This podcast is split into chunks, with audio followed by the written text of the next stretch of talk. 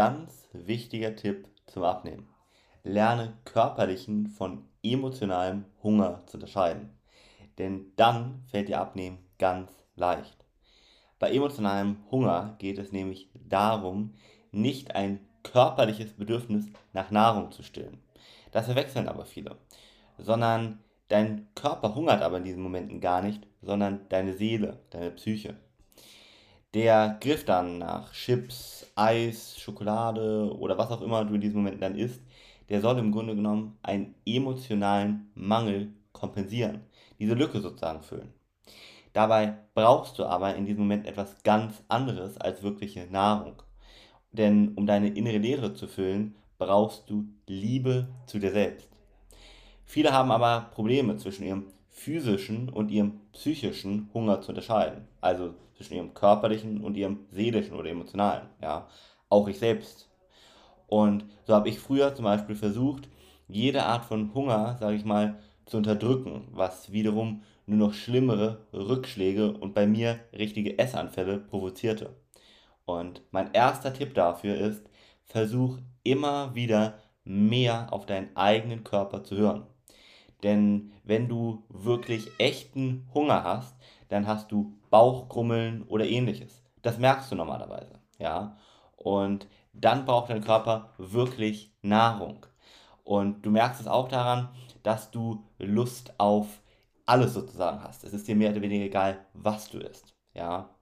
Wenn du dagegen tatsächlich satt bist und das eigentlich merkst und du trotzdem noch ja, essen möchtest oder nur ein bestimmtes Lebensmittel gerne essen möchtest, also Appetit eher hast, also zum Beispiel unbedingt Schokolade essen möchtest, aber gar nicht so richtig es dir egal ist, was du isst, dann steckt meistens eher ein seelisches, ein emotionales Bedürfnis dahinter. Zum Beispiel Langeweile. Ja, aus Langeweile essen ganz viele. Aber auch aus Stress, aus Kummer oder was auch immer. Das ist das aller, allererste und wichtigste. Hör da mehr auf dich und deinen Körper. Tipp Nummer zwei: Erkenne, wann du satt bist. Wir alle wissen eigentlich, wie es sich anfühlt, wenn man mehr isst, als man braucht. Ja? Und du solltest einfach wieder darauf achten, wann dein körperlicher Hunger wirklich gestillt ist. Und je bewusster du auf die Signale deines Körpers reagierst und die wahrnimmst, umso zuverlässiger wirst du dann auch erkennen, ab wann du nur noch gegen ein seelisches, emotionales Bedürfnis an ist. Zum Beispiel schlechte Laune, Unzufriedenheit mit dir selbst oder vielleicht auch Einsamkeit. Ja. Dein Körper sendet dir schon während des Essens Zeichen. Nimm die wahr. Spür zum Beispiel, wie sich die Leere im Bauch mit Wärme füllt. Oder wenn Unruhe in dir ist, dann schau mal, dass sie langsam einer wohligen Müdigkeit Platz macht, denn dann hast du wirklich einen körperlichen Hunger. Wenn das Gefühl bleibt, dann ist es eher seelischer Hunger.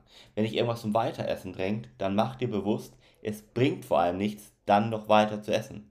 Du kannst das auch gar nicht genießen. Das Essen schmeckt auch um ein Vielfaches besser, wenn du wirklichen körperlichen Hunger hast. Und diese Gewissheit, dieses Bewusstsein solltest du dir ganz einfach zu einer Routine machen. Und mit der kannst du dich dann ganz leicht gegen diesen emotionalen, seelischen Hunger wappnen. Übe dich auch darin und hör auf die Signale deines Körpers. Die Frage ist, wie machst du das am besten? Wie schon gesagt, ist seelischer oder emotionaler Hunger oder auch psychischer Hunger Ausdruck einer emotionalen Leere. Dahinter stecken Bedürfnisse oder Gefühle, die du erst einmal anerkennen und dann auch irgendwie aufdecken musst, um sie dann zu stillen. Dafür musst du im ersten Schritt lernen, aufmerksamer in dich selbst hineinzuführen. Das heißt, Achtsamkeit beginnt mit Beobachtung.